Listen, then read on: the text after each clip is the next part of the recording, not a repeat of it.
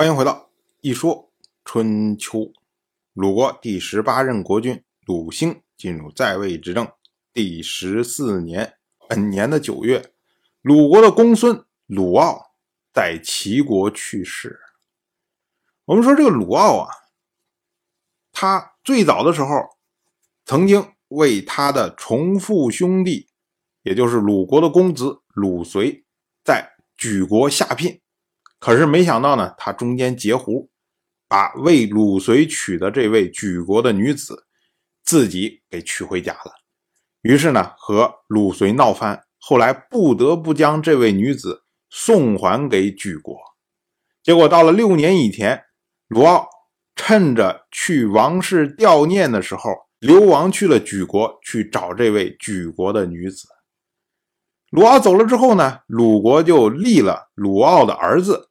也就是仲孙谷来继承鲁奥的爵位，结果鲁奥呢在举国又生了两个儿子，然后呢觉得哎呀举国也没什么意思嘛，不如回国算了。于是呢他就向鲁国请求，要求回国，而他的儿子呢仲孙谷也为他请求，结果当时呢鲁国的执政的大夫，也就是鲁国的公子鲁随，他不同意。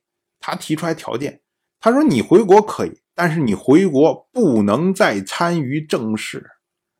你老是喜欢这么着乱捣蛋，你愿意跑到哪个国家我不管。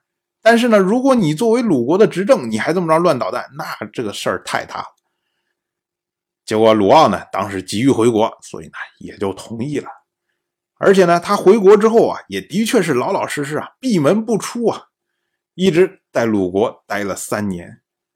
然后呢，又觉得在鲁国待的又不舒服，于是呢，他就带着自己的财产，重新跑回去了举国。你说这人好大年纪了，还这么着瞎折腾，不嫌累。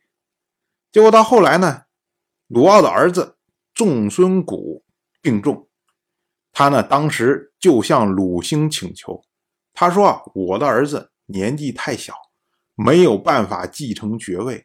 所以呢，请让我的弟弟难继承我的爵位。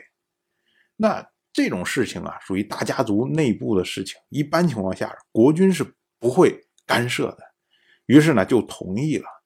那么仲孙谷去世之后啊，就由他的弟弟仲孙难继承了他的爵位。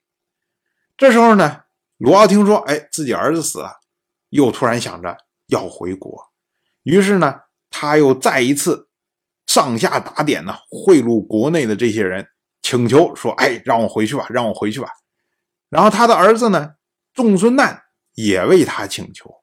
那么鲁兴呢，又同意了。于是鲁傲就开始一路要回鲁国，可是没想到呢，走到了齐国，去世，就死在了齐国。当时呢，他的随行的这些人。就向鲁国发丧，请求呢回到鲁国以后下葬，结果鲁国不同意。我们要说啊，一般情况下，鲁国死在外面的这些流亡的大夫，春秋是不会予以记录的。之所以记录鲁傲，是因为鲁兴已经允许他回国，所以呢是依照国内大夫的规格。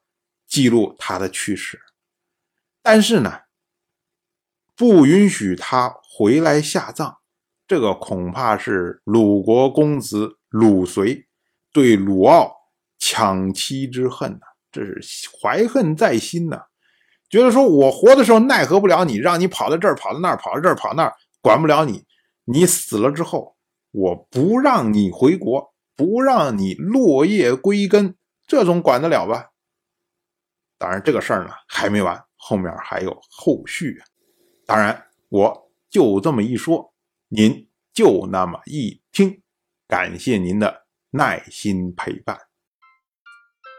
如果您对《一说春秋》这个节目感兴趣的话，请在微信中搜索公众号“一说春秋”，关注我。您不仅能得到《一说春秋》文字版的推送，还可以直接和我互动交流。我在那里等待您的真知灼见。